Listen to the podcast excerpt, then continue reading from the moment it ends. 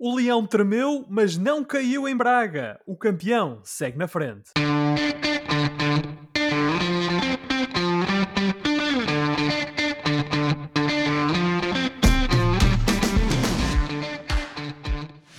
Bem-vindos à primeira emissão da temporada 2021-2022 dos Meninos de Ouro. Eu sou o Filipe Vieira e comigo estão o José Lopes e o João Pedro Oliveira e nós vamos juntar todas as semanas para uma conversa transatlântica sobre futebol. Eu estou nos Estados Unidos, o Oliveira está no Reino Unido e o Josué está em Portugal. Meus amigos, como é que vocês estão? Tanta coisa que aconteceu desde a última vez que nós estivemos aqui reunidos. A Itália tornou-se campeã da Europa. Luís Filipe Vieira deixou de ser presidente do Benfica. Messi deixou o Barcelona. Uh, João Pedro, o que é que tu fizeste nas tuas férias? Olha, também tivemos uns Jogos Olímpicos, Filipe. Não sei se é te verdade, lembras. É verdade, Portanto, foi um excelente verão nesse aspecto, desportivamente. Foi um excelente verão. Eu, Filipe, eh, aproveitei para ver muitos Jogos Olímpicos e eh, purgar um pouco a minha alma do futebol. Por- Uhum. até porque sabemos que tivemos a ver também o Euro, não é? A seguir aos campeonatos acabarem, estivemos a ver o Euro. Ehm, E, portanto, estou muito feliz com este desconfinamento londrino e com o regresso daquele que é, vocês sabem, meus amigos, o melhor campeonato de futebol do mundo. A Premier League regressou este fim de semana, por isso estou muito feliz. E regressou em grande com o Manchester United a dar 5 batatas ao Leeds, 5-1, numa grande exibição do Bruno Fernandes, com o hat-trick a abrir o campeonato. Portanto, bem-vinda à Premier League. E tu, José, como é, que for, como é que foi o teu verão? Bem, Filipe, o meu verão ainda não acabou, tendo em conta que estamos em meados de agosto, portanto espero que ele ainda dure um pouco mais. Eh, ainda assim, estou obviamente a ressacar do regresso ao trabalho, terminadas as tuas minhas férias. Eh, partilho do- com o Oliveira a alegria por aquilo que foram, eh, que foram, não, que foi a festa dos Jogos Olímpicos, nomeadamente as medalhas que os nossos atletas trouxeram para casa. Quanto à questão do melhor campeonato, eu tenho que dizer ao Oliveira que o melhor campeonato ainda não começou, que é o campeonato distrital da São Braga. Portanto, vamos ter que aguardar, vamos ter que aguardar pelo início dessa competição. Ó Josué, em relação ao, ao, ao verão ainda não ter acabado, sabes que o Filipe acabou de ser pai e, portanto, o Filipe está mortinho por come- recomeçar a trabalhar, sabes? Eu nem tive verão, não tive férias, nada, nada. Mas muito contente. E desde já eh, ficam os parabéns, Filipe. Ah, por ter sido pai pela segunda vez, a prova de que, de facto, qualquer um pode ser pai. Qualquer um pode ser pai, exato. E, e recomendo ah, para quem estiver interessado. Ahm, para quem nos ouve pela primeira vez, Os Meninos de Ouro é o programa para quem gosta de bola e está disponível ah, a partir desta época, todas as terças-feiras, no Spotify, Apple Podcasts, Google Podcasts e em todas as outras plataformas onde se pode ouvir e descarregar podcasts. Ah, na emissão de hoje, a primeira da época, vamos falar deste Benfica 100% vitorioso das dificuldades do Porto em Famalicão, das regras do fair play financeiro, que nem sempre parece que se aplicam a todos, mas vamos começar na Pedreira, na muito bonita cidade de Braga, que recebeu o jogo grande da jornada, o Sporting de Braga, Sporting, um duelo entre as duas equipas que levantaram troféus na época passada. Depois do jogo da Supertaça, Braga e Sporting voltaram a encontrar-se e o resultado foi o mesmo, 2-1 para o Sporting. Tal como em Aveiro, Giovanni e Pedro Gonçalves marcaram para o Sporting, já para o Braga reduziu a Belo Ruiz já depois dos 90. Com o resultado em 2-0, o Sporting ficou reduzido a 10 após a expulsão de Mateus Reis aos 80 minutos e aí o Braga encostou o Sporting atrás, mas não conseguiu mais do que um gol.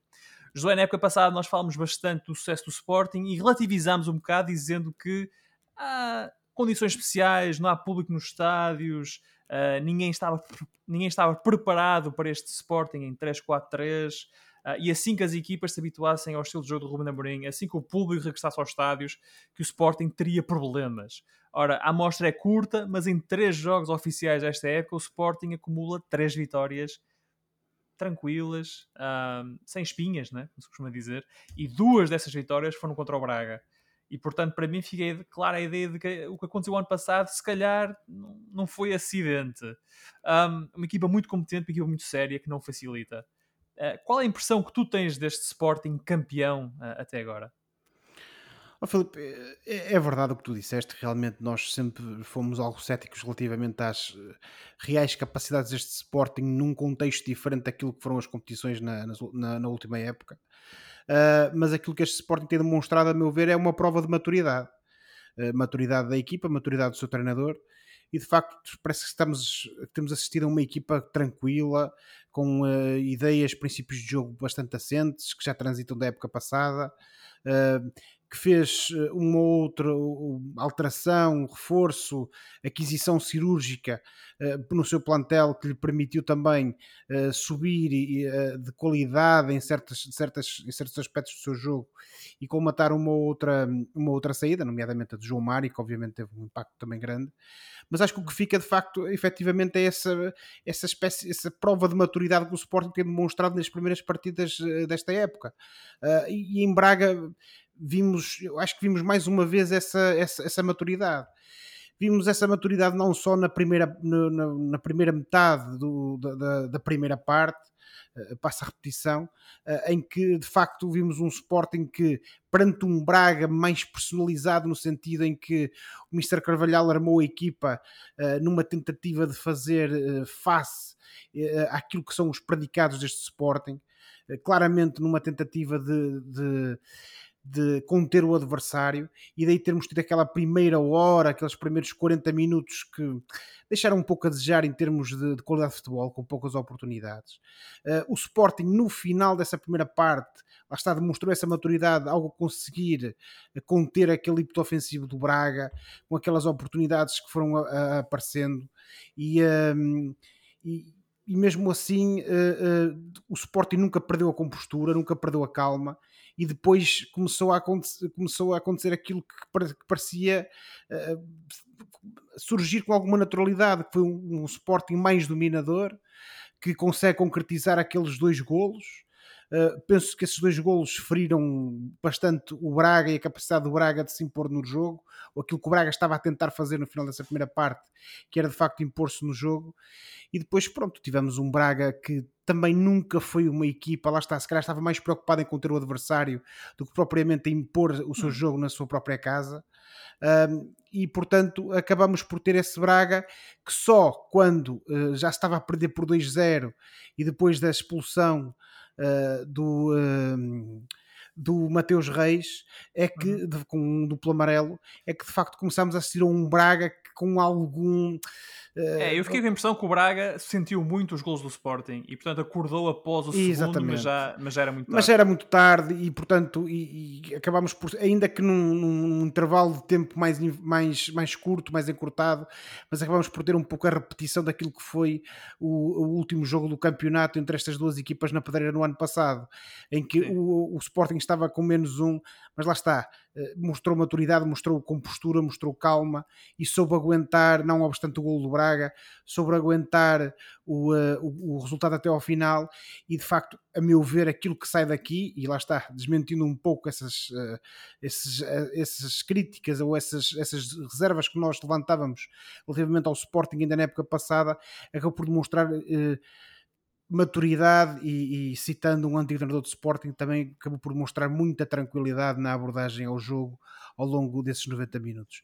Obviamente que os críticos vão sempre dizer ah, mas ainda falta agora as treinas competições europeias, vão jogar para as Champions, aí é que se vai ver. Sim, sim, pois, sim, mas uh, lá está. Uh, até agora diziam isso de, de, de, qualquer jogo que tivesse público nas bancadas, entretanto o público apareceu, entretanto a época recomeçou, uh, as coisas mudaram, o Sporting tem a responsabilidade extra de ser campeão, estar a defender o título e a, e a tentar a sua, a sua manter a, esse, esse, título. E não acusa essa e pressão. Não acusa, não é? Parece pelo menos para já não acusar essa parece. pressão Sim. E portanto, eu acho muito sinceramente que se calhar este Sporting também vai desmentir algumas dessas, uh, uh, dessas, dessas uh, pessoas como nós também na época passada tínhamos essas reservas Sim. relativamente àquilo que é a real capacidade desta equipa. Dito isto, e para terminar, um, estamos a ver, a meu, na minha opinião, na minha ótica, uh, aquilo que, ainda que seja uma equipa que tenha margem de progressão, mas estamos a ver um, um melhor Sporting. Uh, resta saber, e isto é uma reserva que nós temos sempre levantado, mas ao meu ver, neste caso, eu acho com, com alguma propriedade, é se o Sporting tem banco caso comecem a surgir algumas uhum. contrariedades em termos seja de castigos, uhum. seja de lesões, e, isso, e sobretudo quando chegar à altura ter que rodar a equipa, fruto de um calendário muito preenchido que o Sporting vai ter esta época, com todas as uhum. competições em que vai estar envolvido, e aí sim, é, a meu ver, teremos Dá para fazer perceber rotatividade, não é? se, vai ter, vamos, vai, se vai conseguir ter essa rotatividade e se vamos ter plantel, se vamos ter manta no fundo para tapar uh, todos os cantos da, da, da, cama, por assim dizer, e, e não ficar com os pés de fora. E, e, João Pedro, já vais falar do teu Braga, e para quem não nos conhece, o João Pedro é o nosso uh, braguista uh, de serviço no painel. Uh, mas antes disso, só uma palavra em relação ao Sporting. O José fala da, da maturidade desta equipa e parece-me que de facto o melhor reforço que o Sporting teve foi a solidez, foi a continuidade. Mesmo treinador, quase toda a mesma equipa e tal como na época anterior, reforços cirúrgicos. O Esgaio, o teu amigo Esgaio, que foi para o Sporting, entrou muito bem na equipa, o Vinagre na esquerda, Uh, o Mateus uh, entrou bem para o lugar que era do João Mário, portanto parece-me que talvez esta, essa maturidade, como o José disse, a solidez, a continuidade é capaz de ser o melhor reforço do Sporting, pelo menos até agora. Oh, oh, João Pedro, desculpa, desculpa só introduzir aqui uma variável. Alguém sentiu a falta do João Mário? E não um bocado cedo. Uh, não, em relação ao João Mas no Mário, Benfica nota-se a chegada dele. Isso já, já lá vamos, já lá vamos, já lá vamos. O, o- já, já que pegaste no João Mário, eu- o João Mário acho que na época passada foi um bom elemento do Sporting, mas não se tornou um jogador imprescindível.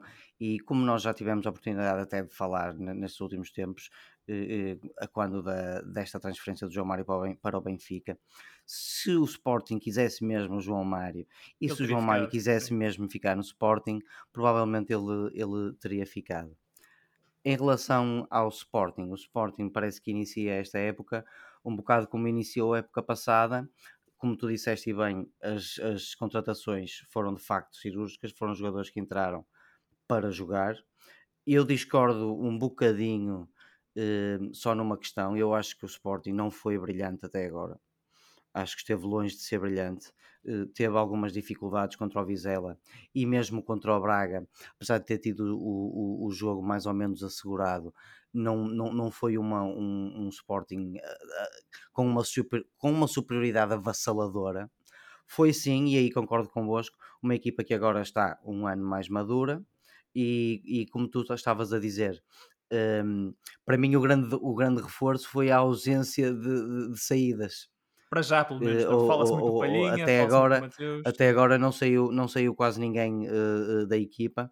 Quem entrou, entrou para jogar, no caso do, do, do Ricardo Gaio. E o Sporting, por exemplo, neste jogo com o Braga, foi uma equipa que mostrou-se ainda estar muito competente, muito compacta defensivamente, uma equipa que, que, que tem, que, na qual se continua a notar a solidariedade e a entreajuda entre os jogadores e acabou por, por ganhar bem. Vai, vai ser interessante, nós falámos de facto na época passada, vai ser interessante ver o que é que o Sporting faz esta época, agora com as competições europeias em que, em que vai participar e nas quais não participou na época passada. Uhum. E hum, pelo menos até agora o Sporting deu boas indicações. Eh, parece que começou esta época eh, tendo terminado a última época a semana passada. Parece que acabaram a época a semana passada e, e recomeçaram já esta semana parece que quase nada mudou. Mais uma vez, eu acho que o Sporting não fez jogos brilhantes. Estes três jogos de Sporting não foram brilhantes, mas foram maduros. E depois uh, serviu-se muito de um, de um jogador que neste momento uh, uh, faz autênticos aquilo que eu gosto de chamar de passes para a baliza. O, o, o Pote está a mostrar que de facto é um jogador muito bom e que é um pode ter um futuro ainda, sim, ele parece que está a passar a bola para a baliza, de facto. E, e, e, o Sporting também aproveitou um bocadinho, tem aproveitado um bocadinho essa, essa inspiração dele e também do Giovanni, podemos dizer do Giovanni neste início da época. Sim, mas uh, o Sporting é então o líder do campeonato e vamos ver quando começar a Liga dos Campeões se de facto notamos Uh, se vemos essa capacidade do plantel do Sporting de se ir revezando e haver essa rotatividade, algo que o Jorge Jesus tem feito, por exemplo, no Benfica esta época, trocando 5, 6, 7 jogadores de jogo para jogo. Uh, mas agora olhando para o Braga, uh, João Pedro, o, o, Braga perdeu o quinto jogo seguido contra o Sporting. desde que o Ruben Amorim foi para o Sporting, já venceu a sua anterior equipa por 5 vezes. Um, e no final do jogo, Carvalhal disse que eh, na época passada, ao final da segunda jornada, tínhamos 0 pontos, agora temos 3, estamos melhores um bocado. Um, achas que o, Carvalhal está a ser um bocadinho. otimista a mais, ou isto é só para o público e ele internamente sabe que uh, o Braga não fez um grande jogo e o Braga poderia ter retirado mais daquele jogo. Uh, concordas com essa ideia ou achas mesmo que o Braga teve algum azar e, e tal como na época passada, não é? Se disse a mesma coisa que no jogo contra o Sporting, que o Sporting venceu em Braga já com 10 durante 80 minutos, que o Braga teve algum azar e alguma incapacidade de finalização. Achas que foi a mesma coisa que aconteceu este ano? Ou neste jogo? Hum, não creio que o Braga aqui tenha tido necessariamente azar. Acho que o Sporting foi uh, superior uh, em, em termos gerais. O Braga teve bastante posse de bola, é certo, teve mais teve mais remates, inclusive remates à baliza teve o dobro, teve 6 contra 3, mas depois o Sporting, por exemplo, teve muitas mais recuperações do que o Braga. Uhum. Uh, mas para voltar à tua pergunta, o, o, o, Carlos Carvalhal, creio eu, fez aquilo que eu acho que tem que fazer, que é manter o positivismo e relativizar um bocado a situação, porque para todos os efeitos estamos na, na segunda jornada do, do campeonato, ainda falta muito campeonato uh, para jogar e o Carlos Carvalhal só tem é que primeiro ter um discurso positivo. E, e, portanto, o, o parece um bocado parvinho a, justificação eh, que ele deu. Agora tem 3 pontos, quando no ano passado em dois jogos tinha zero. Ok, é uma melhoria, hum, mas a ideia, a ideia é, que é, é, o que é o que de facto interessa. É, estamos a começar a época, isto muita, muita tinta ainda vai, ainda vai uh, rolar, e portanto, o Carlos Carvalhal, nesse aspecto, creio eu, fez o o seu trabalho. Não sei se me queres fazer mais alguma pergunta sobre o Braga, Filipe. Não é que queira muito responder quando o Braga perde, mas eu assumi um compromisso com vocês os dois e, portanto, eu vou responder a perguntas sobre o Braga, mesmo eu, quando eu, o Braga não ia dizer uma pergunta, mas uma observação. Um, a letra do Fábio Martins, se aquele remate entra, era, era o gol do campeonato. Era um, gol Era um golaço, de facto, foi, um, foi um, um, excelente momento de futebol, mas ao mesmo tempo o adepto em mim ficou com aquele pensamento: se calhar se tivesse tentado chutar com o pé mais fraco, se calhar tinhas marcado. uh, mas de facto foi um bom momento de, de, um jogador cujo regresso, pelo menos eu saúdo. Não acho que vai ser um jogador necessariamente que vai ser cabeça de série em Braga, mas é um jogador em termos de plantel muito útil e é um jogador que gosta de arriscar e de fazer coisas diferentes. Já, é, já é maduro, o Fábio Martins tem, tem 28 anos, portanto está mais ou menos no pico das capacidades, portanto é um regresso que se saúda, já que estavas a, a, a falar nele. Mas queres-me fazer mais alguma pergunta sobre o Braga, Filipe? Não, eu só vou dizer que uh, nós em off temos falado, eu falei, nós dois falamos sobre o Fábio Martins, eu gosto muito do Fábio Martins e gosto muito de o ver no plantel do Braga. Espero que ele fique. Eu sei que ele é um jogador que está no mercado, portanto veremos se, se, se ele sai uh, após o, o fecho das inscrições. Um, mas já que estás com vontade de, de, passar a batata quente ao Josué, eu passo a batata quente ao Josué. Uh, não, não. Não, eu, oh, Filipe, eu, eu, eu até só queria, eu, eu queria falar até um bocado Pedro, daquilo se João Pedro me permitir, Se João Pedro me permitir, eu, eu, eu colocava-lhe aqui duas questões assim muito rapidamente. Uh, primeiro, então, que, que, é que ele tem, que é que ele tem a dizer sobre a, a provável saída do Fran Sérgio. Uh, e depois apenas eh, deixar uma nota de rodapé. Uh, lá está, não é uma questão, uma nota de rodapé que lá está, o problema do Fábio Martins foi não chutar com o pé que tinha mais à mão. É, é verdade. O, o, o... Não, mas também foi um bom momento de futebol. Uh, não deixou de ser um, um remate perigoso. Portanto, vamos, há que, vamos pronto, ficar um bocado. Há que dar os parabéns a quem arrisca e tenta marcar bons golos. Exatamente. Claro, até porque exatamente. nós falamos muito sobre isto. O futebol está cada vez mais mecanizado e, e nós talvez também precisamos de, de certos jogadores que, que pensem um bocado fora da fora caixa. Da caixa. Sim, Exatamente, Filipe, fora da caixa, um senão grande... estamos tramados. Foi um grande, relação... foi uma grande defesa, foi um grande momento de futebol. Foi, de facto. Em relação ao Braga, Filipe, deixa-me só dizer que o Braga, para já, e primeiro reiterar que o campeonato acabou de começar e, portanto, não muita coisa pode acontecer e vai acontecer eh, eh, de imprevisível. Acontece todos os anos no futebol, em todo lado, mas um, ehm, o Braga inicia esta época com os mesmos problemas era, oh João Pedro, era isso que eu tinha a dizer. Era isso que eu tinha a eh, dizer. passada e em anos anteriores. Era isso que eu tinha a dizer e, e, se, calhar, e se, calhar, para concluir antes que o Filipe nos ameace de porrada. Um, eu acho que o grande problema é esse. Estávamos a falar há pouco da questão de, do amadurecimento do Sporting, da maior tranquilidade, da maior maturidade. Eu olho para este Braga e com exceção daquele jogo da final contra o Benfica, em que o Braga foi claramente melhor, eu muito sinceramente parece que estou um, parece que estou a, a ver o Braga com os mesmos problemas, com as vidas diferenças, como é óbvio, nomeadamente a nível físico, mas com os mesmos problemas que nós lhe apontávamos no final da época passada. Sim, é assim, o Braga vai melhorar, eh, claramente o Braga vai melhorar, eh, claramente não. Eu tenho a certeza que o Braga vai melhorar eh, ainda durante a época e nos, e nos próximos jogos, porque o Braga continua a ter um bom plantel. agora, o problema que eu ia referir agora e que já vem de uma série de anos, não é só alguma falta de eficácia, da qual já temos falado, mas é principalmente a falta de bons centrais. O Braga continua a não ter bons centrais. E o Paulo, o Paulo Oliveira, Oliveira, não responde a isso? O Paulo Oliveira acabou, acabou de chegar. Um, eu ainda não tenho, confesso, uma opinião concreta do Paulo Oliveira nos últimos dois jogos.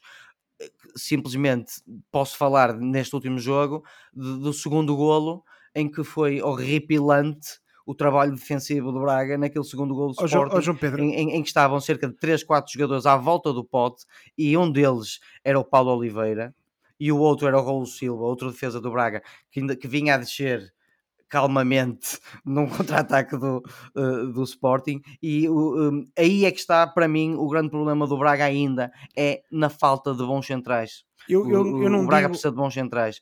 Agora, repito o campeonato está a começar as coisas ainda podem melhorar, mesmo com, com falta de bons centrais. O, o, Braga pode fazer melhor e eu, enquanto adepto do Braga, é isso que espero. Desculpa, diz José. Oh, João Pedro, só, agora mesmo para rematar, uh, eu percebo o que tu estás a dizer. Uh, o campeonato está a começar, mas o mercado fecha só daqui a 15 dias, mais ou menos. Um, mas eu, eu, percebo essa tua insistência na questão defensiva do Braga e, e de facto infelizmente para ti que és bracarense, a realidade tem dado alguma razão, mas e no, no, no ponto oposto do campo? Desde a saída do Paulinho, do canto, desde a saída do Paulinho, temos, continuas, temos, continuas, continuas um... a ver muito Rodriguinho à volta da área, muito cruzamento que passa por, para terra, pela terra de ninguém, compreendes? E aquele Braga que no início da época passada era um Braga dinâmico que marcava golos, Sim. que percebes? Continuamos a, a eh, sentir nesse, a falta desse Braga, continua, continua Pronto, a faltar ali um capítulo, matador para o Braga Tens razão, mas nesse capítulo até nos podemos escudar ainda mais no facto de ainda só terem passado dois jogos. Nós temos o Mário Gonzalez, que veio do Tondela e é um jogador que se está a ambientar ao Braga. Certo. Portanto, nós não fazemos a mínima ideia. Eu não digo isto eh, eh, eh, com, no intuito de dizer não, o Mário Gonzalez é que vai partir tudo a partir de agora. Não, eu, eu, digo isto é, ainda temos um avançado que acabou de chegar, que é um avançado que mostrou minimamente boas credenciais no Tondela e, e que ainda se está a entrosar. Portanto, essa questão que tu referes é de facto, continua a ser muito importante, embora eu acho que a questão defensiva é mais importante essa questão de, uh, ofensiva é importante, mas vamos ver agora o que é que o Mário Gonzalez faz. O Abel Ruiz sabemos continua a ser um jogador com toque de bola muito bom, uma técnica acima da média, uma capacidade de passe esplêndida, mas continua a ser um jogador jovem e que não é um matador puro. E, e portanto, uh, vamos ver o que é que vai acontecer nesse capítulo agora. Tens razão também, Uh, daqui a uh, só daqui a duas semanas mais ou menos é que acaba um, é que fecha a janela de transferências vamos ver se acontece alguma coisa se não acontecer vamos ver o que é que faz o Mário é? Gonzalez Diz, o Braga parece estar mais vendedor do comprador nesta janela, com, nomeadamente o Francésio. Parece que sim. Em relação ao, ao Francésio, com a idade que tem, 29, 30 anos, eh, querendo se calhar ele próprio também dar o salto, um último salto para uma última aventura um último eh, contrato, no, é? noutro país. A França é, é, um país agradável, é um bom, é um bom campeonato de futebol, é, é para todos os efeitos e ainda que minimamente, creio eu, melhor do que o campeonato português ou mais competitivo, e, e portanto o, o Francésio a sair vai de facto deixar muitas saudades, porque é um, foi um bom jogador que passou pelo Sporting Clube de Braga, mas não cai o Carmo nem a Trindade. Isto é sempre andar, meus amigos. O campeonato começou, temos é que jogar a bola. Jogar a bola muito bem. E pode ser que o Braga eh, possa fazer uma, uma, proposta por um dos seis pontas de lança que o Benfica tem no plantel neste momento. Pode ser que um deles. Eh, Olha, o, o Darwin, o Darwin era, um, era um jogador jeitoso para vir para o, para o Braga, por exemplo. Oliver, tu não eh, querias o Cavani no final da época passada? Queria, mas o Cavani renovou com o Manchester, já, não vai, já não vem para o Braga. E o Diego, Braga, o Diego, Costa, o Diego Costa agora também foi para o Brasil, pá, também não foi para o Benfica. Foi fazer companhia ao Hulk. Ao Hulk. Falar no Hulk, a sua antiga equipa, o Porto. O Porto sentiu muitas dificuldades para levar de vencida o Famalicão.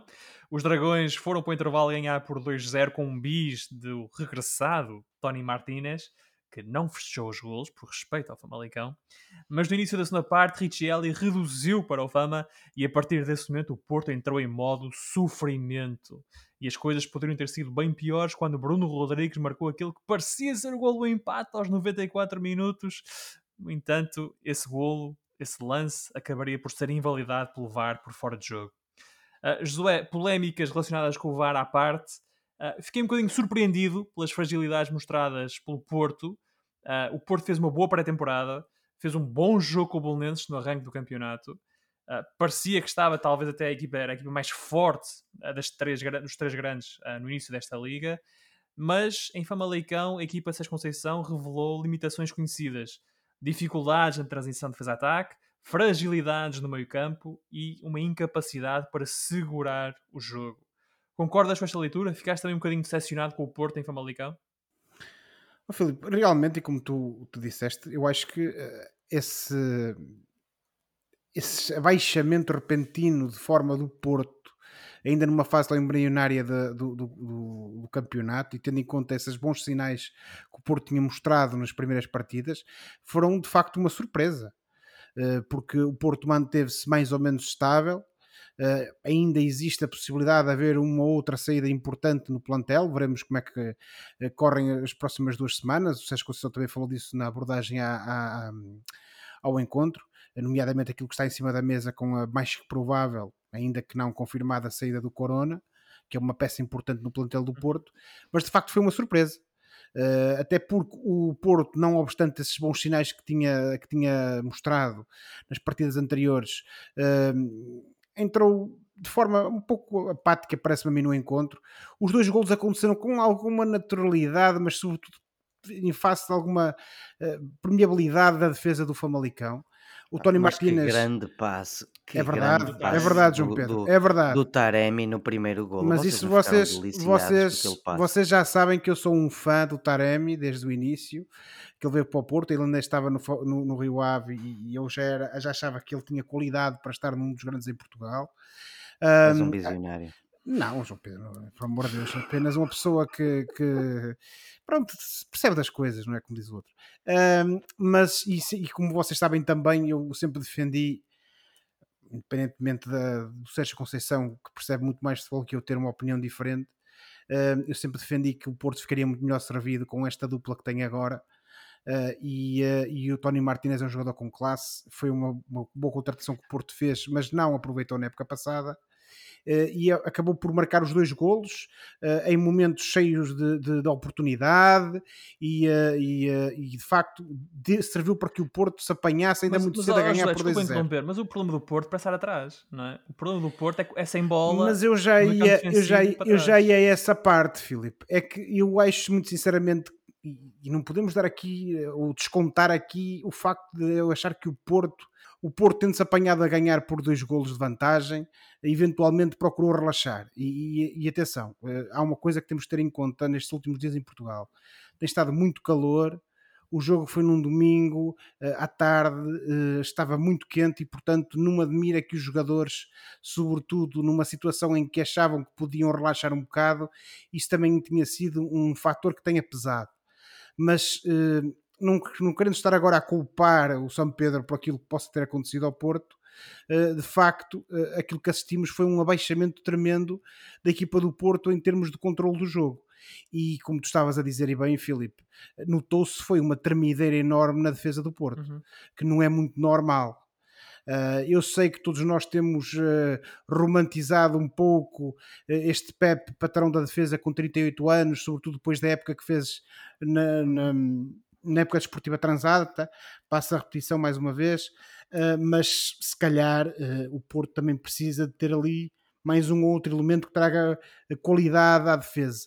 E depois temos aquele episódio caricato que também tem sido objeto de, de, atenção por parte da imprensa especializada, que é aquele suposto protesto, barra ah, puxão de orelhas, sim, sim, sim.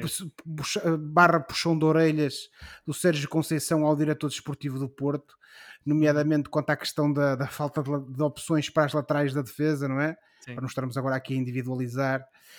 Um, e que de facto uh, parece dar a entender que o Sérgio Conceição uh, já deve ter dito internamente que a defesa precisa de reforços, nomeadamente nas laterais, e ontem estava um pouco a imputar aquela termideira final que quase acabou em tragédia, precisamente é essa falta de reforços.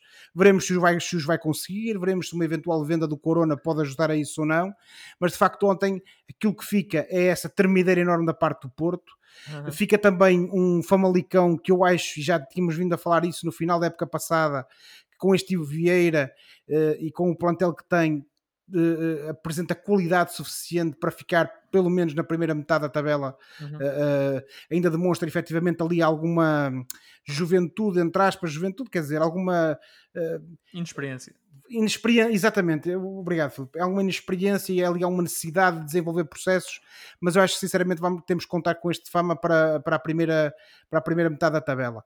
Eh, dito isto, sem dúvida que o Porto uh, foi salvo pelo Gongo, neste caso o VAR, que, que descortinou aquele, aquele fora de jogo in extremis mesmo a terminar a partida, porque se efetivamente aquele golo, aquele quase segundo golo do Famalicão tem contado, teríamos assistido ali a uma tragédia grega. Uh, e uh, de, aí então se calhar o Sérgio Conceição iria reclamar com o Aliás, que estava no banco. Eu acho que essa até é a capa do recorde, é salvos pelo VAR, acho que é aquela coisa assim. Um... Ou então a bola que era o Tony Martinez. Mas e, e, é interessante falar da defesa do Porto e, e, como a defesa do Porto está a passar por dificuldades, porque nós crescemos numa geração em que o Porto, era, a defesa do Porto era de facto a base do sucesso do Porto. Ricardo Carvalho, Jorge Costa, Paulo Ferreira, Nuno Valente, só para falar na equipa campeã da, da Europa com José Mourinho. O Porto sempre teve bons defesas, mais recentemente Alexandro, Alex Teles na esquerda, o Danilo à direita, uh, o Ricardo Pereira que está agora no Leicester. Portanto, o Porto sempre teve bons defesas, bons laterais e, e de facto é uma equipa que agora, que sem bola, um, é perdida, sente-se perdida e, e, tem dificuldade em, em, controlar o jogo e controlar os tempos do jogo. E o José não quis falar no nome dele, porque é uma pessoa mais simpática do que eu, mas o Sérgio Conceição estava muito zangado com o Zaidu, porque o Zaidu perde a bola uh, no meio campo, vira-se para o Luís Gonçalves, que é o diretor para o futebol do Porto, administrador da SAD, e acho que ele diz qualquer coisa como estás a ver, estás a ver, acho que ele está a apontar para ele e, e, e está a dizer isso. Um, João Pedro, achas que uh, o Porto precisa mesmo de reforçar? Uh, concordas com essa Conceição, evidentemente, quer dizer, que o Porto precisa de reforçar a defesa, e achas que uh, o Porto parte para esta época, ao contrário das nossas expectativas, mas talvez um bocadinho atrás do, do Benfica e Sporting. O Benfica talvez pela quantidade de soluções e o Sporting pela coesão uh, do, do grupo que está, que está construído. O Porto parte um bocadinho atrás porque não tem grandes alternativas ou grandes uh, opções para a defesa? Não creio que isso por si só seja suficiente para dizer que o Porto parta necessariamente atrás eh, no campeonato. A questão do Sérgio Conceição eh, eh, ter uma espécie de reação ou conversa com o, o Nuno Gonçalves, não é? O diretor Luís Gonçalves. Gonçalves. O, desculpa, Luís Gonçalves. Isso é um bocado uh, para além de nós. Uh, eu, não, eu não sei ler lábios. Claramente, o Sérgio Conceição estava zangado. Escolheu um sítio, estava zangado e escolheu um sítio e uma hora errada uh, para ter uma reação. Isto para nós não significa nada, para mim significa só mais diversão, porque eu gosto de, de, de futebol divertido. mas concordo que eventualmente haverá alguma preocupação com a com a parte da com a secção da defesa no, no, Futebol Clube do Porto, como tu disseste, o, o Jaidu não ficou muito bem na figura naquele momento da, da, da segunda parte, na, naquela perda de bola. Uh, creio que de facto o Porto não tem, mas isto também não tem a ver só com a defesa. O Porto já não tem um, um tipo um plantel como tinha há uns anos, como o Benfica também já não tem um, um, um plantel há, há 10 anos. Era, era enumerar os jogadores que o Benfica tinha no seu plantel, por exemplo, há 10 anos, era um sonho eh, para qualquer pessoa que gosta de futebol. E eu nem sequer sou benfiquista e gostava de ver o Benfica nessa altura com esses jogadores todos. O Porto, igual, o Porto de facto tinha um plantel muito, tinha plantéis muito melhores aqui há uns anos, agora não tem são, são jogadores que, que não, não, não uh, estão eh, à altura daqueles que tu, Filipe, enumeraste, uhum. por acaso. No entanto, o Porto continua a ter um bom plantel, com certeza até ao final do mês vai haver ali uma correção, pelo menos para o lado esquerdo da defesa. Não esqueçamos que o João Mário está a jogar a defesa direito, até pode nem jogar a defesa direito a época toda. O Manafá pode voltar para essa posição. Mais uma vez, o Manafá não é nenhum jogador brilhante, longe disso, mas também não é mau. É um jogador que cumpre o Porto pode perfeitamente ser campeão com o Manafá no lado direito. O que eu quero dizer com isto é, eu estou a relativizar um bocado essa questão, porque mais uma vez estamos no início do campeonato e o Porto tem um bom plantel, tem excelentes médios, eh, tem dois pontas de lança que vocês diziam, eu também dizia, que são dois belos pontas de lança que, que, que, que até eram melhores do, do, do que o Marega e estão a mostrá-lo agora. O Taremi, apesar de não ter marcado, fez dois belíssimos jogos. O Tony Martinez está com o pé quente, portanto, eu não concordo muito com essa visão de que o Porto parte, parte muito atrasado. Eu creio que este campeonato, pelo menos pela amostra que temos até agora e pela amostra que temos dos últimos anos, vai continuar a ser disputado entre, entre os, os três grandes. O, o Sporting manteve a competência e adicionou a essa competência maturidade o Benfica era difícil em piorar depois do, do campeonato paupérrimo que fez a época passada, uhum. a menos que sofresse uma etacombe em termos de saídas maciças do, massivas do, do, do, plantel, o Benfica, o caminho do, do Benfica seria sempre para cima para melhorar. E o Porto tem mais ou menos o mesmo plantel. Eu acho que fica a ganhar com o facto de, entre aspas, e com todo o respeito que temos por ele, não ter de usar o Marega. Sai a ganhar com isso e portanto eu creio que vamos ter um campeonato um bocado à semelhança dos anteriores e estou a ver os três grandes pelo menos, Porto, Benfica e Sporting mais fortes do que o ano passado, o Porto ainda não, mas tem mais do que tempo e jogadores para chegar a um patamar de mais, de mais forte, como estamos a dizer e portanto não concordo muito com essa perspectiva do Porto partir okay. um, atrasado. Creio que vai ser um campeonato muito interessante nessa perspectiva dos três grandes, porque eu creio mesmo que os três vão melhorar em relação ao ano, ao ano passado.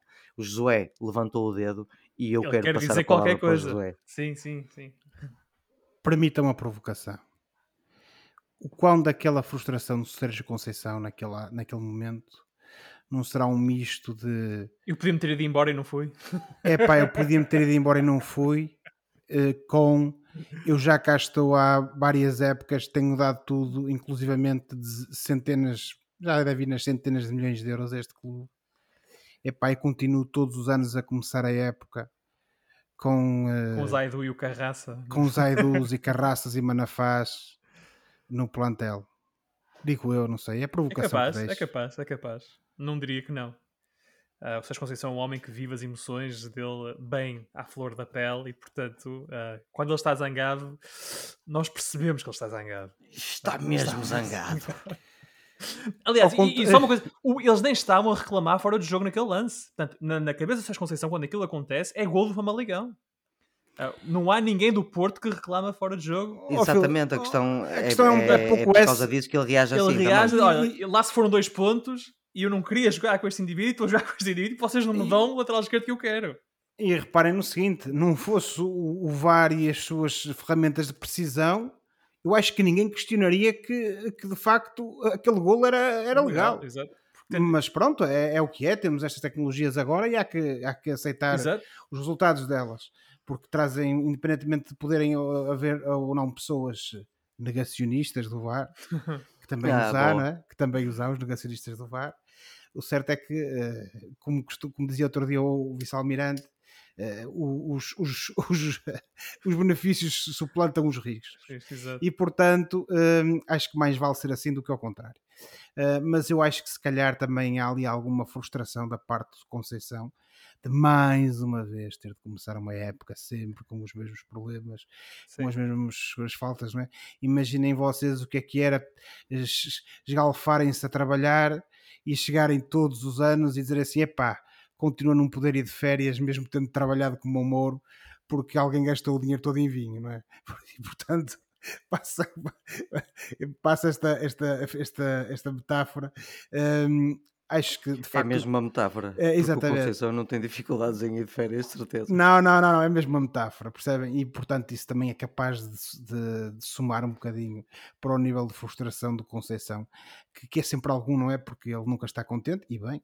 Sim, Normalmente sim, as sim. pessoas competitivas e, e bem-sucedidas no futebol, de facto, isso é um dos, das qualidades ou defeitos que podem ter, mas eu acho que se calhar também eh, ali naquele momento veio ao de cima de facto essa frustração. Quem também nunca está contente é Jorge Jesus, eh, que treinou o Sérgio Conceição no, no Felgueiras e é hoje treinador do Benfica. E o Benfica que venceu o Arouca por 2-0 no Estádio da Luz. O jogo ficou marcado ah, pela expulsão do guarda-redes do Arouca, Vítor Braga, logo aos 8 minutos. O Benfica dominou a partida de princípio a fim e até poderia ter marcado mais dois ou três golos. Aliás, Jorge Jesus disse que a equipa tinha de marcar mais golos. Uh, o destaque desta partida vai para uh, Roman Yaramchuk, o avançado ucraniano que se estreou a titular com um golo e uma assistência. Josué, tu, para quem não sabe, para quem ainda não ouviu os Meninos de Ouro, és o nosso benfiquista residente no painel. Uh, este acabou por ser o jogo ideal para o Benfica que se encontra a disputar ainda o acesso à Champions. Jesus pôde rodar a equipa, dar minutos a vários jogadores e, e somou na mesma os três pontos.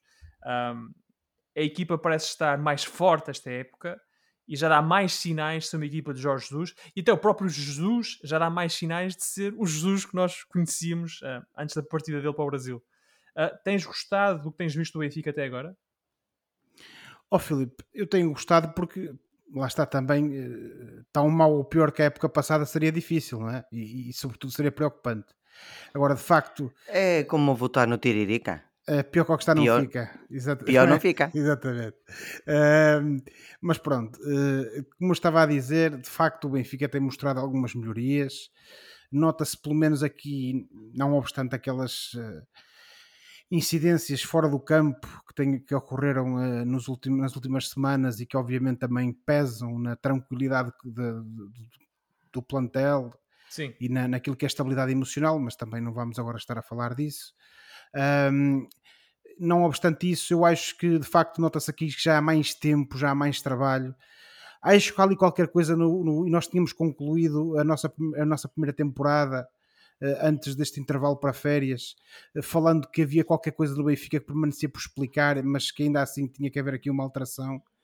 E de facto, aquilo que me parece, muito sinceramente, é que houve ali qualquer coisa que mudou, não sei o quê, mas nota-se que a equipa parece que está mais tranquila, parece que há mais vontade de melhorar, mais vontade de correr, parece que existem ali outros, outros níveis de, de, de anímicos nos jogadores que lhes permitem estar a, a melhorar um pouco. Agora, deixa-me ver uma provocação. A, a, resposta a isso não pode ser João Mário?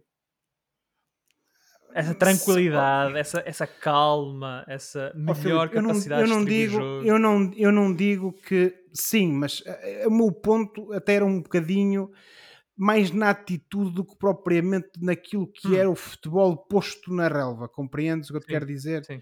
Parece que notas a equipa mais tranquila, parece que notas. É o que estavas a falar do Jorge Jesus. Parece que notas um Jorge Jesus mais tranquilo, mais confiante. Parece que houve ali qualquer coisa que mudou. Não sei se foram as férias, se foi, se foi aquela introspeção que eu tinha dito. Os adeptos, também pode ter sido. Se calhar deixaram de comer frango assado. Nunca se sabe, por exemplo. Uh, mas atenção, o, o, o frango assado Rei dos Frangos é bom. Um, mas isto para dizer o quê? Eu já sigo no Twitter, eu já sigo no Twitter o Rei dos Francos. É, e, não tem nada a ver com, e não tem nada a ver com o outro senhor. Uh, mas isto para dizer o quê? Um, acho que o Benfica está melhor, tem vindo a melhorar ligeiramente. Acho que há aqui muita margem de progressão.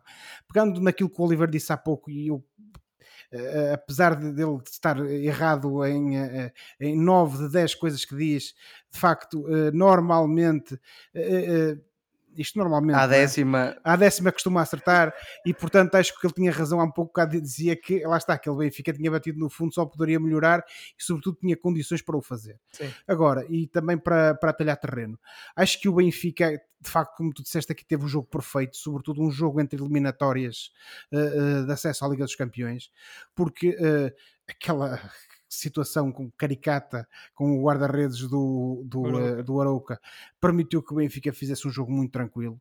É certo que houve muito desperdício, o Mr. Jorge Jesus falou disso no final, com toda a razão, quer dizer, o Val Schmidt, o próprio, uh, o próprio Aramchuk, quer dizer, não, houve ali tanto gol desperdiçado uh, e, e efetivamente aquilo foi o que saltou à vista no final do jogo.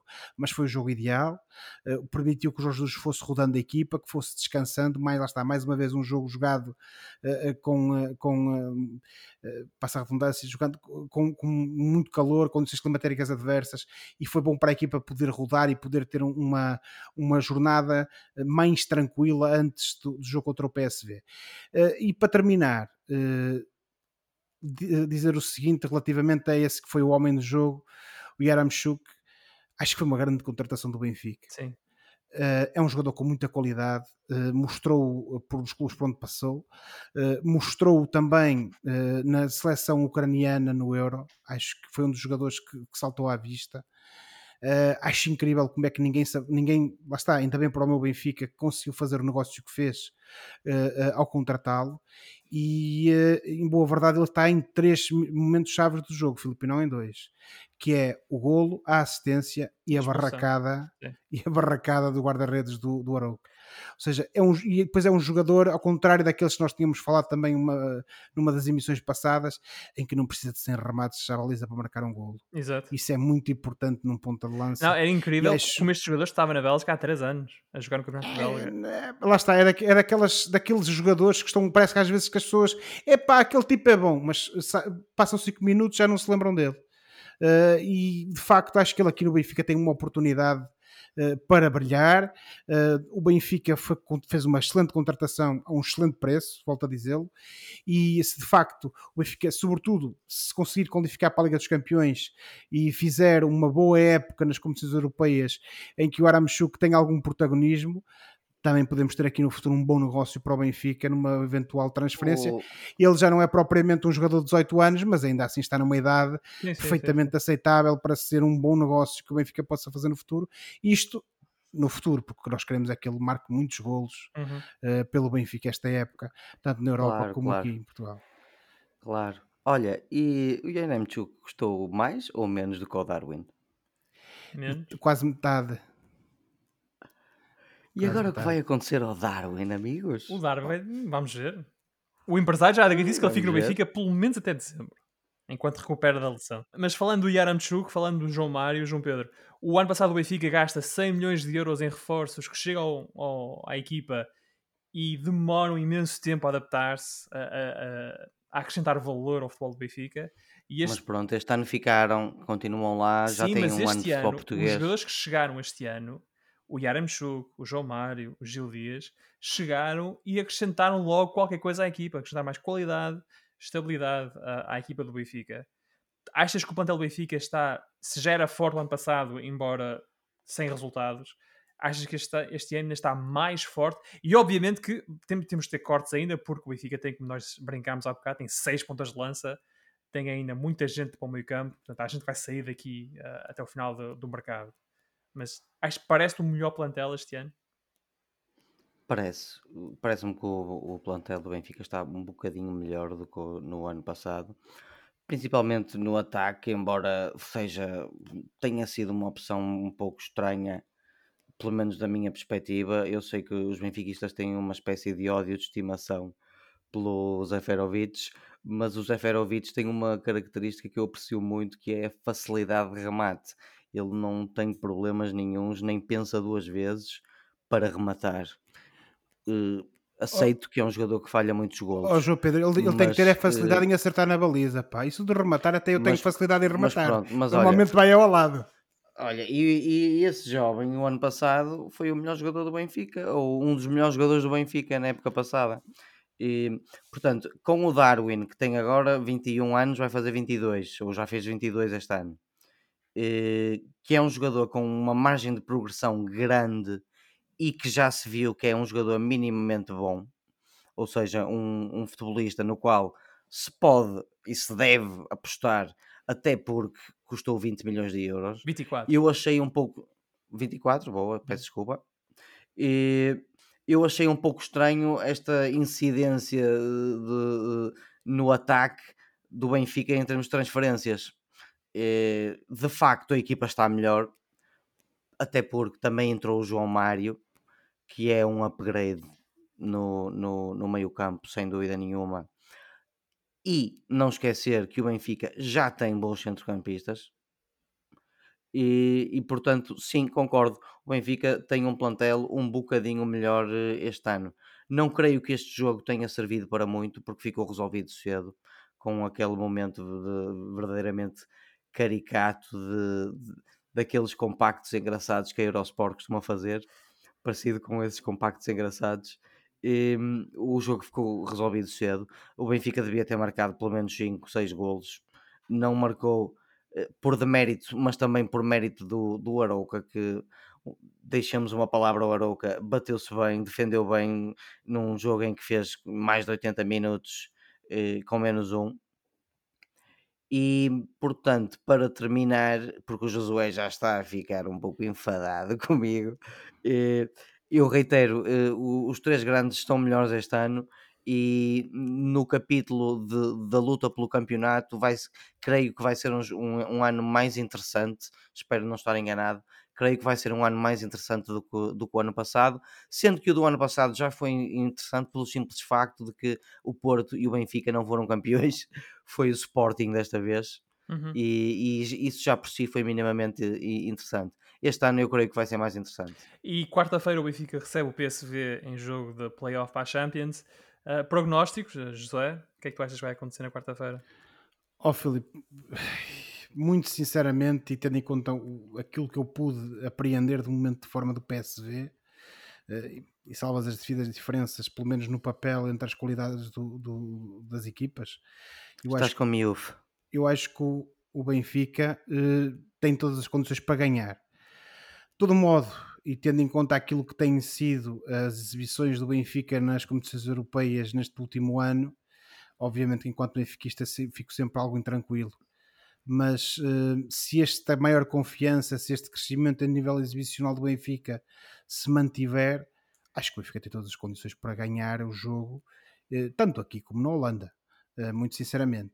Mas que não vai ser uma eliminatória fácil, isso não, porque o PSV é uma das grandes equipas holandesas, ehm, tem uma equipa competente, com qualidade, que joga bom futebol, tem uns avançados também de muita qualidade, que mostraram na última partida um, e ainda que exista um nível de dificuldade assinalável, a meu ver, acho que o Benfica tem todas as condições para ganhar esta primeira mão e depois também fazer um bom resultado na Holanda. PSV conta com um Bruma no seu plantel, internacional português, e que vendeu agora o Dumfries, o internacional holandês, uh, ao Inter. João Pedro, o que é que tu achas vai acontecer na partida de quarta-feira? Bom, nós temos aqui ingredientes para uma excelente eliminatória amigos, porque o PSV começou esta época em grande forma, ainda não perderam.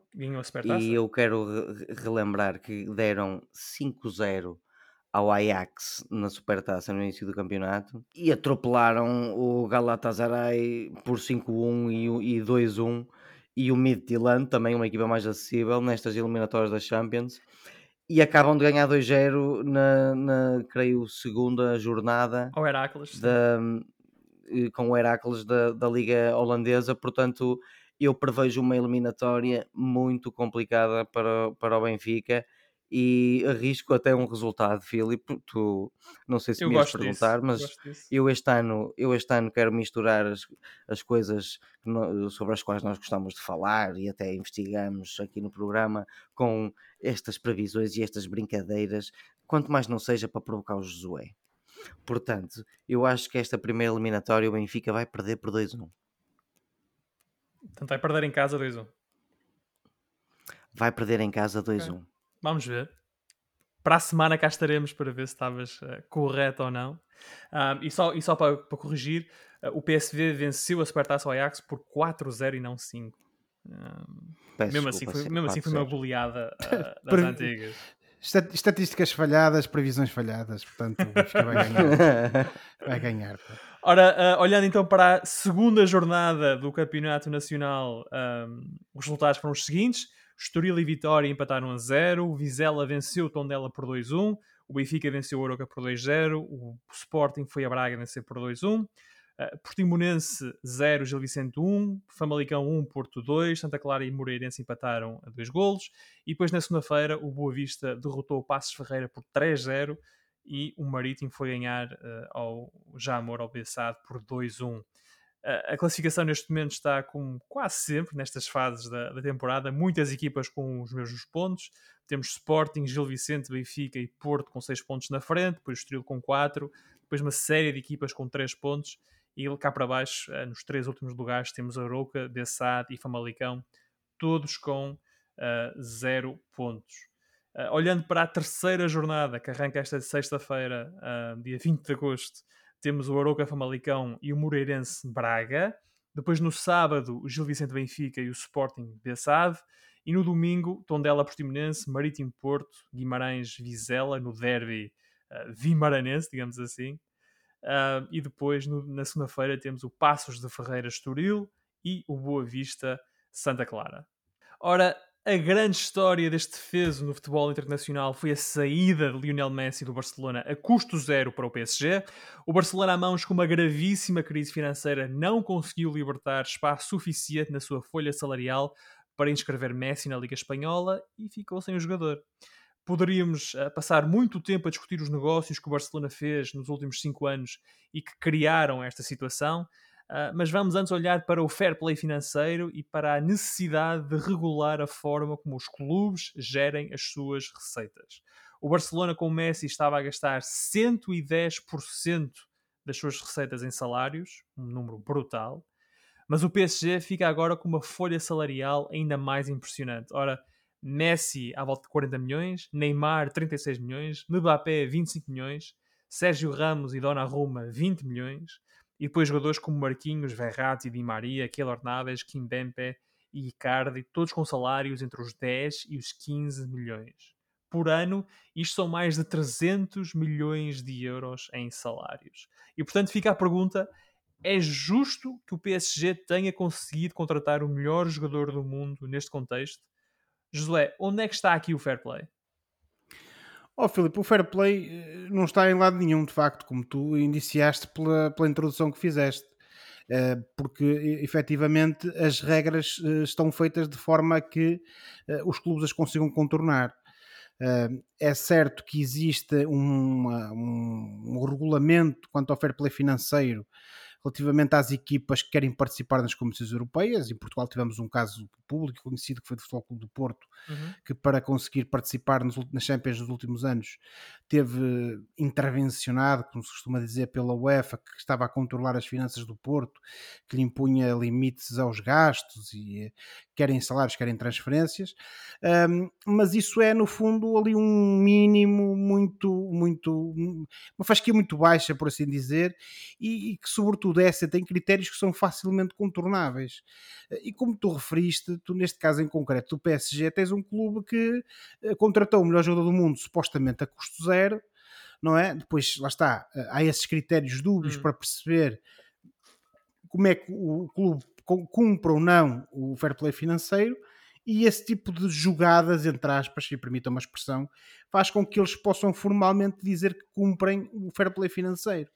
E depois temos aquelas coisas que acontecem muito uh, com esses clubes que são uh, não só propriedade, entre aspas, de Estados, porque em boa verdade é o que estamos a falar no caso do PSG, o PSG é, um, é uma equipa que é propriedade uh, do, do, do Qatar, no, ah, isso não há dúvida nenhuma quanto a isso.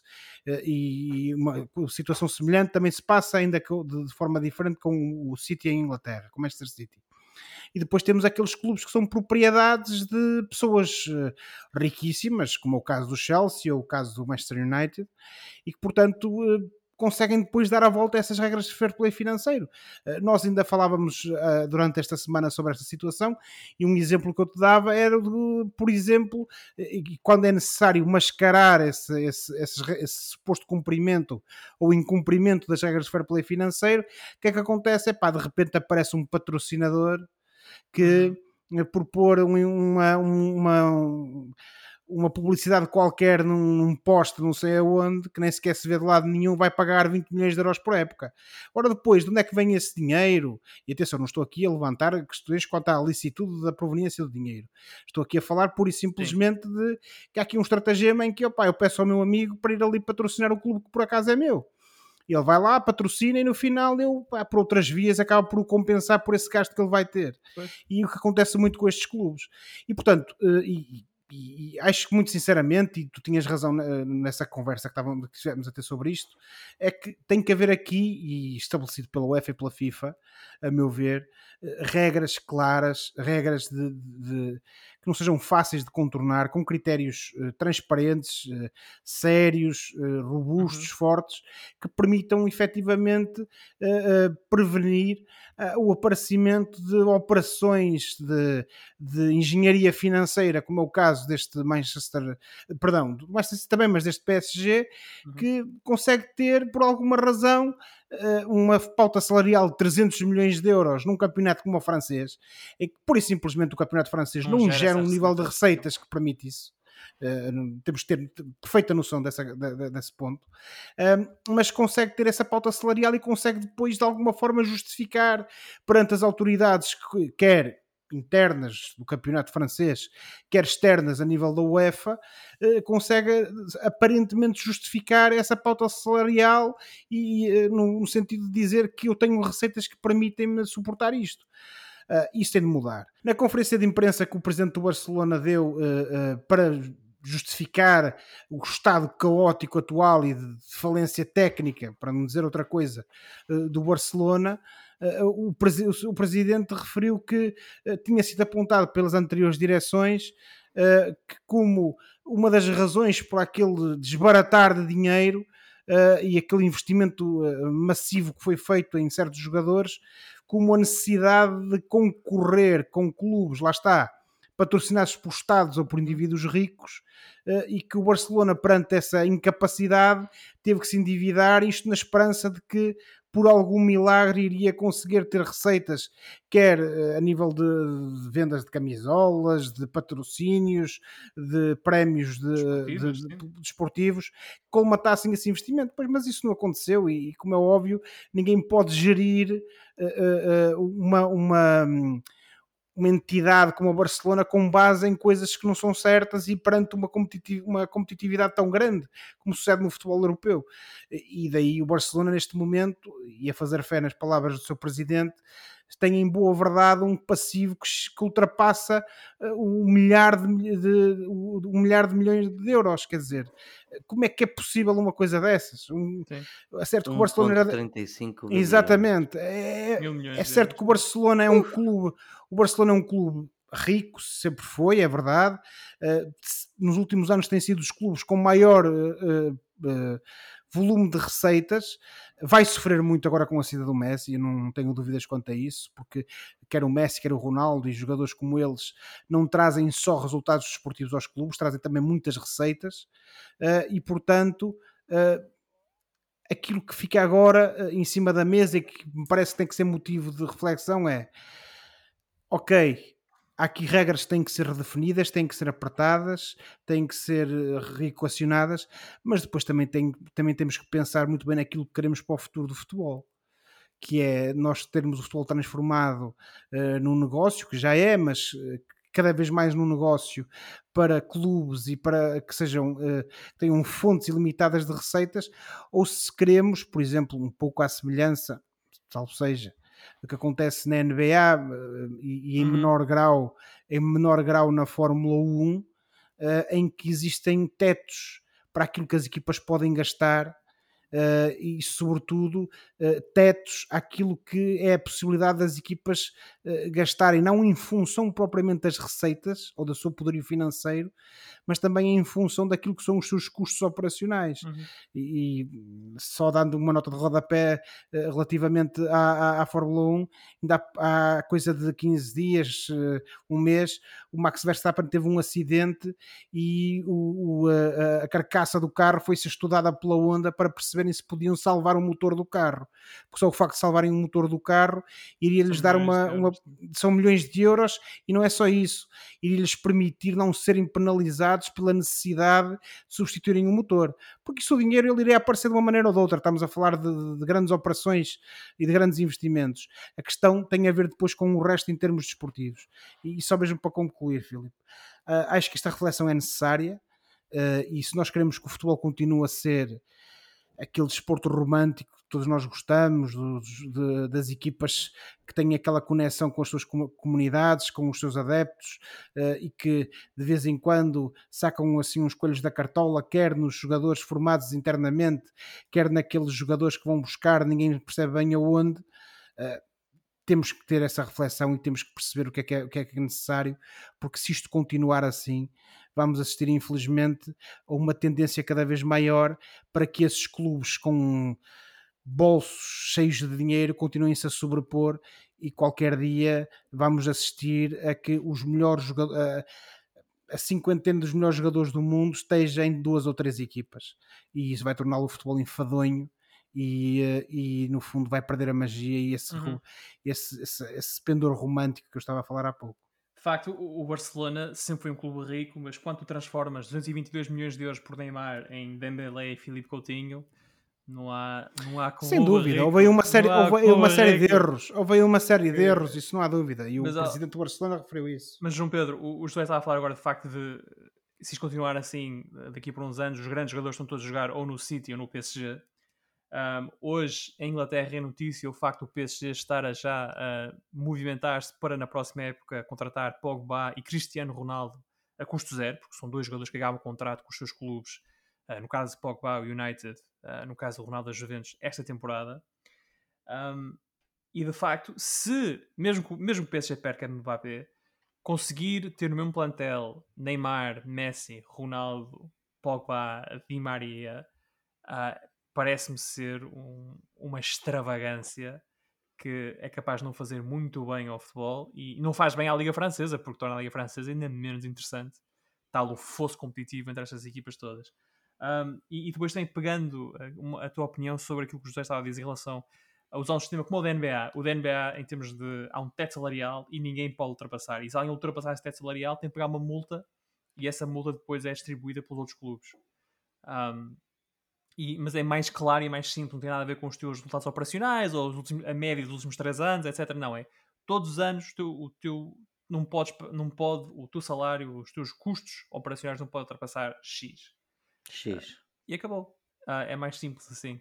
E quem ultrapassa tem de pagar uma multa, paga um imposto que depois é distribuído pelos outros, uh, pelos outros clubes, principalmente aqueles de mercados mais pequenos. Portanto, o, o, que é que tu achas? Qual é a tua opinião quando pensas no fair play aplicado ao futebol? Tu que estás em Inglaterra, onde uh, existem dois clubes que têm de facto adulterado um bocado as regras, o Chelsea e o Manchester City.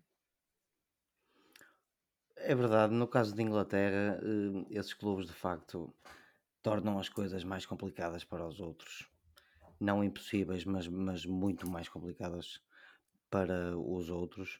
E de facto fica a ideia de que fair play é, é, é uma treta. Não há muito. fair play, como diria o teu amigo Jorge Jesus, uh, fair play é uma treta.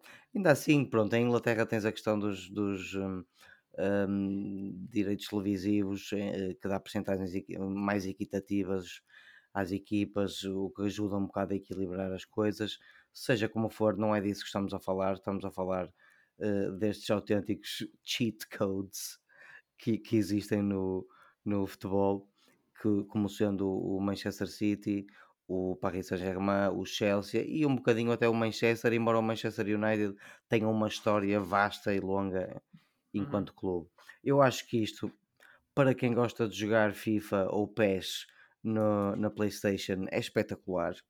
Escolher o PSG a partir de agora vai ser uma autêntica delícia nesses videojogos, mas isto de facto não é justo para os outros clubes. Vocês falam em tetos salariais, aplicaste agora o modelo americano. Isto é algo que se calhar devia ser equacionado para o futebol. A questão é que o futebol gera tantas paixões por este mundo fora, não é? Se pensarmos bem, toda a gente no mundo gosta, um pouco por todo o mundo, toda a gente gosta de, de basquetebol, mas só de facto num sítio neste planeta é que o basquetebol é completamente fora de série e, e, visto por toda a gente. No caso do futebol, a coisa é um pouco diferente, a coisa mexe com emoções um bocado mais transversais ao planeta. E, e, portanto há muita gente há muitos anos a tentar aproveitar-se do futebol e muitos conseguiram.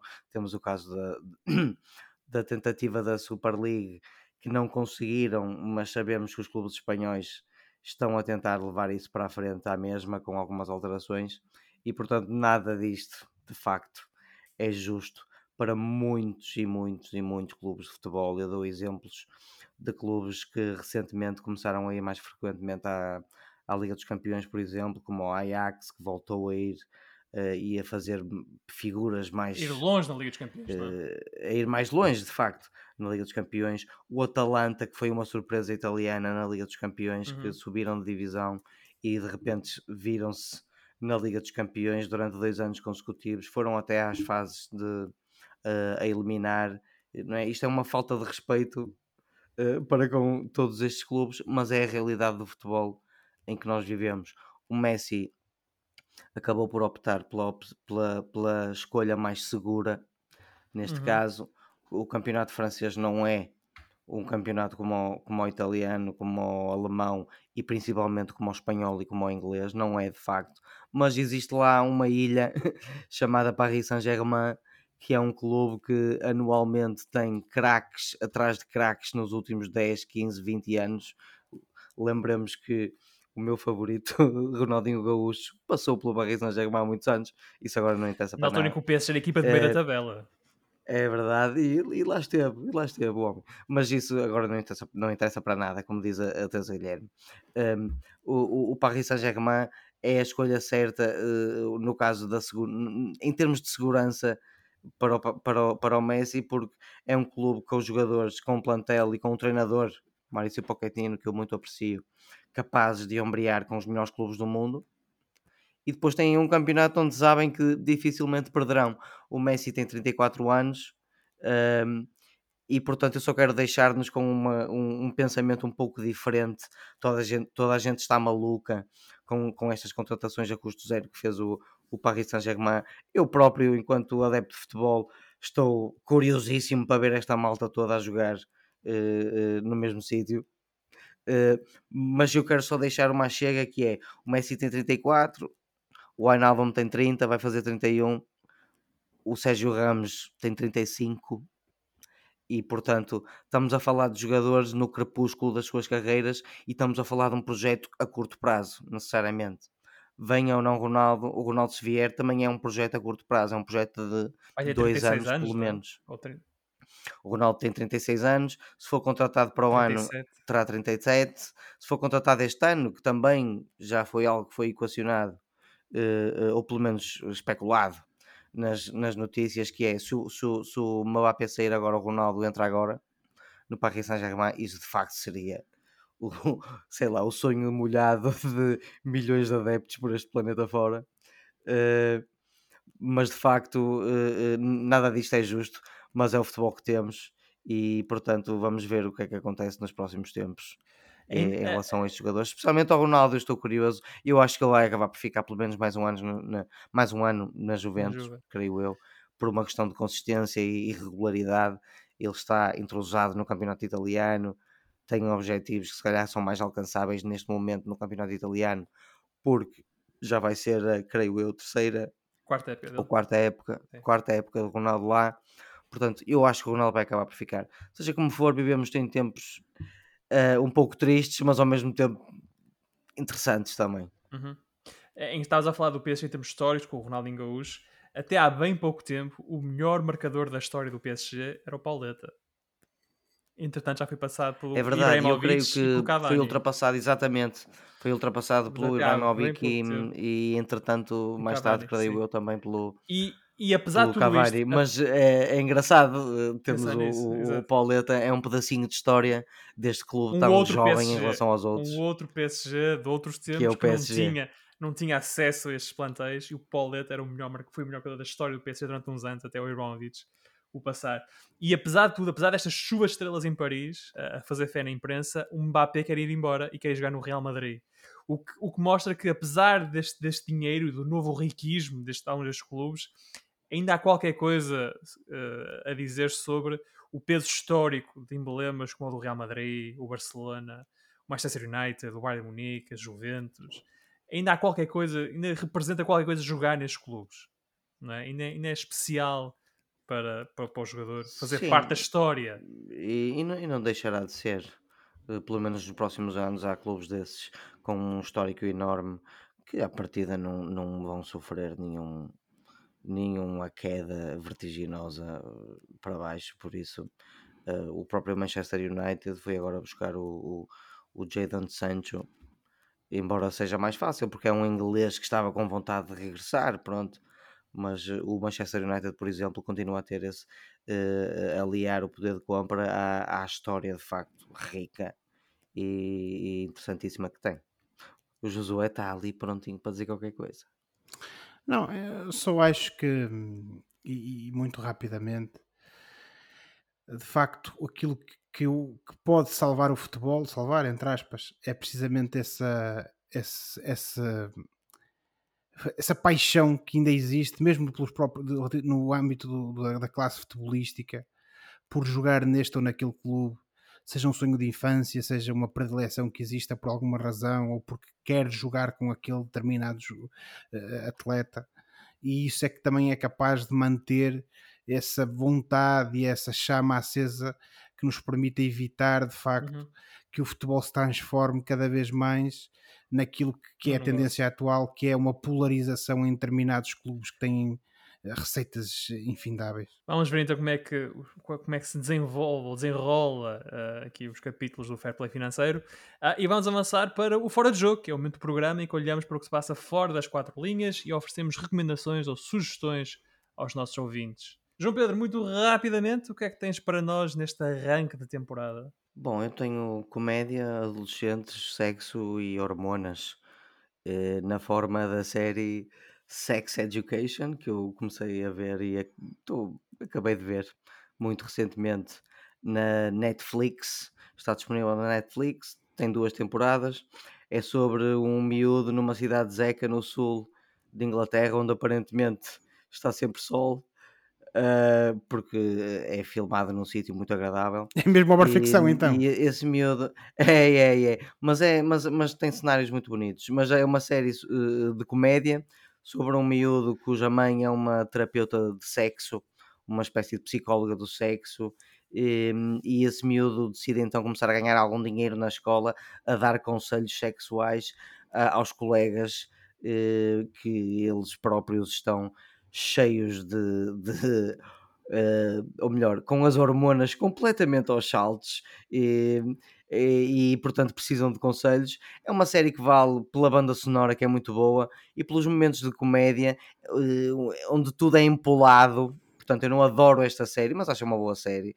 Eh, tem momentos de comédia verdadeiramente engraçados. O Asa Butterfield é o protagonista, é um miúdo que já foi ator num filme do Martin Scorsese. E depois temos como mãe dele a, a terapeuta sexual com 50 e poucos anos, a, a, a Gente Scully uh, Gillian Anderson, que nós conhecemos dos, dos fecheiros secretos, e portanto eu recomendo esta série, é engraçadita, e se calhar para os mais velhos, para entenderem um bocado esta geração, também não é mau.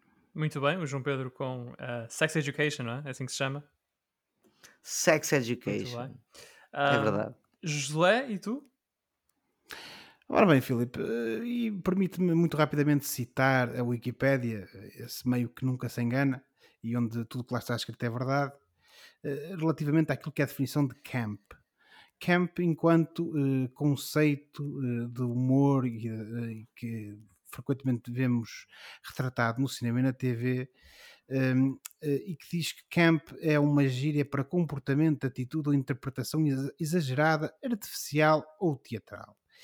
E eu peguei nesta definição para vos dar a conhecer mais uma aposta no humor nacional, neste caso por, por banda da RTP, que felizmente tem feito e mantido essa aposta no humor nacional, que é aquilo que a RTP apelida como mini telenovela de verão, uh, que estreia esta semana uh, e que se chama Pôr do Sol.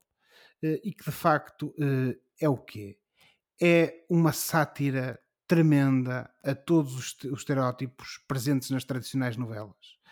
Desde os amores impossíveis, porque eles provavelmente são irmãos, Uh, passando pelos clichês habituais uh, relativamente uh, às classes que são retratadas, das famílias endinheiradas da, do, do, nosso Portugal, que afinal estão tesos que nem um virote, utilizando uma expressão muito minhota, uh, a todos esses, esses momentos e, e, lugares comuns, mas que, tendo eu já visto o primeiro episódio, vos posso dizer que é tremendamente engraçado. Está disponível na RTP, nas caixas uh, das vários operadores que todos temos em casa, ou então para quem quiser ver ou rever na RTP Play na internet. E vejam porque vale a pena. E como é que chama? Diz outra vez? O nome da série? Pôr do Sol. Pôr do Sol na RTP. A sugestão Exatamente. do Josué. Um, a, minha, a minha sugestão está mais relacionada com a atualidade. Trata-se de um livro, e o livro é de 2018, mas está, é muito atual nos dias que correm. Uh, Chama-se Nova Arte da Guerra, ou em inglês The New Rules of War, de Sean McFate, e foi o livro do ano para a revista The Economist em 2019. Trata-se de uma espécie de atualização do clássico A Arte da Guerra, de Sun Tzu. O, neste livro, o autor explica como funcionam atualmente os confrontos armados e como os países se devem preparar para vencer. E eu lembrei-me de fazer esta sugestão porque li uma entrevista do autor uh, publicada na segunda-feira, uh, portanto, Sean McFate, que é um ex-militar e uh, é hoje professor universitário, em que ele se refere às invasões do Afeganistão e do Iraque como o maior erro estratégico dos últimos 70 anos. E como neste fim de semana os talibã regressaram ao poder no Afeganistão, tomaram o poder no Afeganistão e assistimos ao colapso de um Estado frágil uh, após 20 anos de intervenção estrangeira, de ocupação estrangeira, uh, vem-me à memória um dos mandamentos presentes neste livro que é as melhores armas não disparam balas. E numa crítica ao livro, o historiador britânico, uh, o Sir Max Hastings, uh, sintetizou o sentimento prevalente na obra, que é se continuarmos a lutar as nossas guerras à maneira antiga, iremos perdê-las. E é, portanto, neste, neste registro mais sombrio, e, diz... E, e ó, Filipe, só para concluir, parafraseando a letra da Redemption Song de Bob Marley, ninguém se liberta senão por si próprio. Verdade, verdade. Um, ficamos por hoje por aqui, neste que foi o primeiro episódio da segunda temporada dos Meninos de Ouro, o primeiro exclusivo para o podcast. Uh, para a próxima semana cá estaremos para mais uma conversa sobre futebol e outras coisas. Não se esqueçam que podem subscrever o canal dos Meninos de Ouro, disponível em todas as plataformas onde se pode ouvir ou descarregar podcast, para serem notificados de cada vez que publicarmos uma nova emissão. Até lá, boa semana e bons jogos. Tchau! Tchau, tchau, tchau. Boas férias para todos, se for o caso. Se não, olhem, continuem a dar no batente. Um abraço.